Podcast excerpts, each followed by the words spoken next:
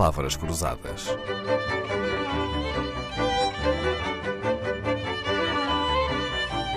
Porque quase tudo é uma questão de semântica. Carlos Alves, doutor em Economia pela Faculdade de Economia do Porto, é professor associado e tem lecionado e regido várias disciplinas de finanças, microeconomia e economia industrial e das organizações. É também professor na Porto Business School, onde preside ao Conselho Académico. Em termos de investigação, tem trabalhado no estudo do comportamento dos investidores institucionais, da corporate governance e da regulação dos mercados. É autor de várias publicações, livros e artigos científicos e de muitas comunicações em conferências nacionais e estrangeiras. Professor Carlos Alves, num episódio anterior falámos sobre a linguagem dos relatórios e contas das empresas. Uma parte imprescindível destes documentos é o relatório dos auditores. Então, para começar, para que é que servem os relatórios dos auditores? Os relatórios dos auditores eh, servem ou procuram assegurar aos leitores da informação financeira que esta foi preparada pela, pela empresa de uma forma que é credível e merece confiança. E os auditores, propriamente ditos, são quem? Os auditores são aquilo que, na linguagem técnica em Portugal, se chama revisores oficiais de contas. Eh, estamos a falar dos auditores externos, porque as empresas também podem ter auditores internos, naturalmente, uhum. mas os auditores externos são aquilo que se chamam os revisores oficiais de contas, que são peritos, são técnicos, uh, existe uma ordem, existe a Ordem dos Revisores Oficiais de Contas, e, portanto, são técnicos, independentes, uh, com, com, competência reconhecida e a quem compete, dentro das empresas, examinar as contas, examinar os contratos, verificar, por exemplo, os estoques em armazém, confirmar as responsabilidades da empresa perante os clientes, fazer um juízo sobre as políticas eh, contabilísticas, enfim, aplicar um conjunto de procedimentos técnicos para, no final, fundamentar o seu juízo sobre se a informação divulgada merece ou não merece confiança. As minhas dúvidas começam agora. Quando os auditores dizem que as demonstrações financeiras seguem as normas legais, está tudo conforme, mas entendem enfatizar determinado ponto apresentando uma ênfase. Uma ênfase vem a ser o quê, verdadeiramente? é uma, uma chamada de atenção do auditor para um determinado aspecto, que, segundo ele, os leitores da informação devem ter em consideração para terem uma total compreensão das demonstrações financeiras. A existência dessas ênfases não implica de per si que tenha sido atropelada qualquer norma legal ou que exista qualquer intransparência na informação. Deixe-me dar um exemplo.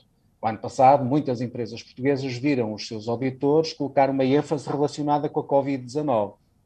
Isto é, uhum. como existiu a crise uh, sanitária e, ela, e, e, as demonstrações financeiras são elaboradas no pressuposto da continuidade da empresa, e como não é possível, não era possível nessa altura avaliar muito bem o impacto da Covid-19 e designadamente o impacto na continuidade da empresa, os, os, auditores, em muitos casos, e muito bem, chamaram a atenção, quando lerem a informação, tomem em consideração que estamos aqui na Covid-19, estamos em plena crise financeira e isto pode ter implicações para a vida da empresa. Então, não é uma ênfase é mais ou menos um aviso, não é um alerta. Exatamente. Mas exatamente. às vezes, em vez de ênfase, os auditores decidem colocar reservas. E o que é. Bom, é uma, uma situação mais grave.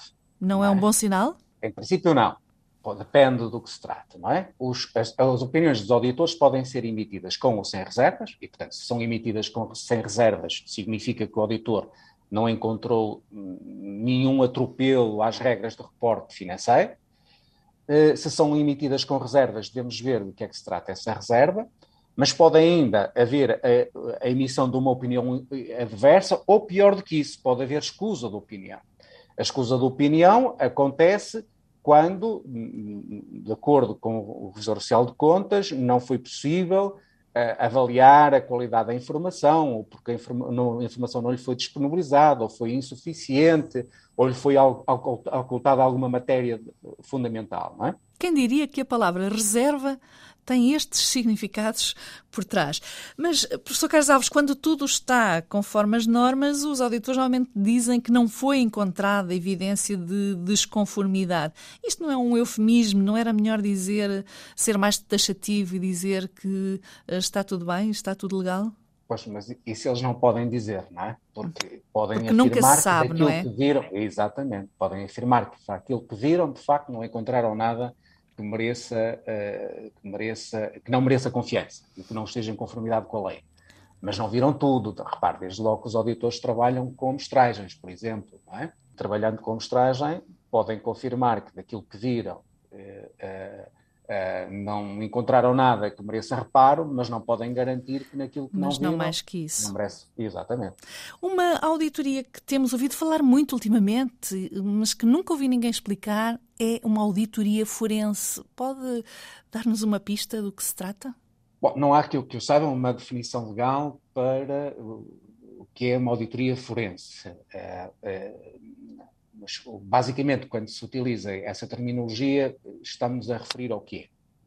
Imagine, por exemplo, que ocorreu numa empresa uma operação ruinosa qualquer. A auditoria, às contas, a auditoria normal, se quisermos, importar-se-á ou interessar-lhe-á assegurar que as consequências dessa operação ruinosa estão devidamente contabilizadas refletidas e, e refletidas no, no reporte financeiro que é feito, mas não estão interessadas em saber exatamente quem é que tomou decisões que conduziram, e que decisões foram tomadas, quando, uma e, e por quem, é, é, que conduziram a essa operação ruinosa. O objetivo da operação forense é ir ao detalhe, verificar quem é que fez o quê, quando e como, tendo em vista eventual, eventuais consequências uh, criminais, se for o caso, ou consequências de, de responsabilização civil, se for, se, for, se for também esse o caso. Vai mais longe. Professor Carlos Alves, é tão bom ouvir falar, quem sabe. Obrigada pelo tempo que nos dispensou, foi um prazer ouvi-lo. Palavras Cruzadas, um programa de Dalila Carvalho.